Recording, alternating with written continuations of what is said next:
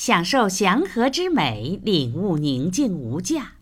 您现在收听的是美国自然文学的经典之作《低吟的荒野》，作者西格德 ·F· 奥尔森，翻译中国学者程红。驯鹿台下篇。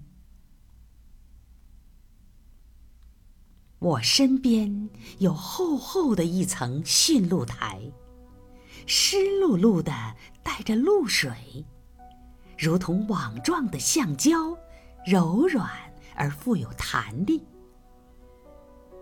它闪闪发光，时而是灰绿色，时而是陈旧晦暗的银色。在下面岩床的中央。有一条红色的斑痕，那是经霜后已经变红的一行细细的蓝莓丛。在那条深红的斑纹之下，是岩床上的一条裂缝，里面填满了经过多年生长而积累下来的腐殖土。有一天。一只松鼠会在那里埋下一个松果。如果那种子发了芽，树的根须会找到土壤。最终，那一大片浓密的驯鹿台会被堆积的落叶所覆盖。今天早上。驯鹿台还在蓬勃生长，可是到了中午，溪水的太阳会停止它内部藻类的所有活动。一段持续的干旱期，会使得娇柔的苔茎如同粉末，像易碎的玻璃，在脚下嘎吱作响。一场雨，或一夜露水，它便迅速恢复了活力，生存绝无问题。植物学家称它是魁地科苏必利尔林区所有第一中最常见的种类。一个世纪之前。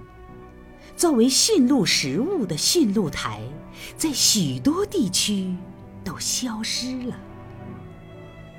那是由于伐木对它的损害、森林火灾及白杨和桦树的出现。驯鹿漂泊游荡到了别的地区，到了那些无人干扰、清静荒凉的地方。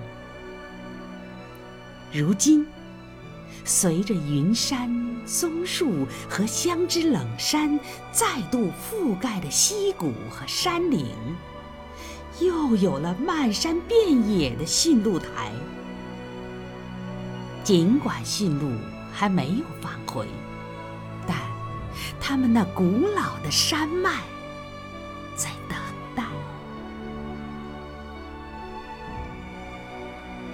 在北欧和冰岛的饥荒时期，人们以第一为食，而且众所周知，在我国的北方，它们使得许多跋涉于荒野中的旅者免受饥饿之苦。这种长在悬崖上那大团浓密的生长物。被英文译为石牛肚，因为它的下面很像牛肚的内侧。当煮熟时，它呈一种胶质的泡沫状。尽管不为美食家所爱，但也能让人糊口。在非洲的沙漠，传说。在从埃及至应许之地那漫长的迁移中，有一种第一很可能令古以色列人知足起死回生。那一带的当地居民现在依然称它为“天赐之物”。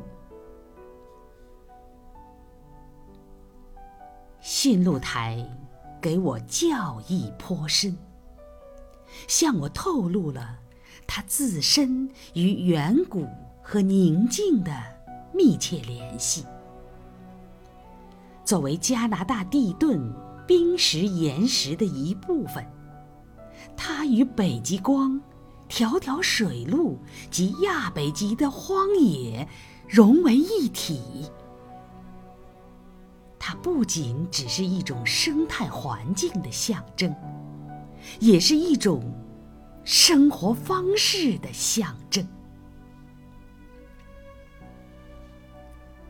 感谢您的倾听，下期见。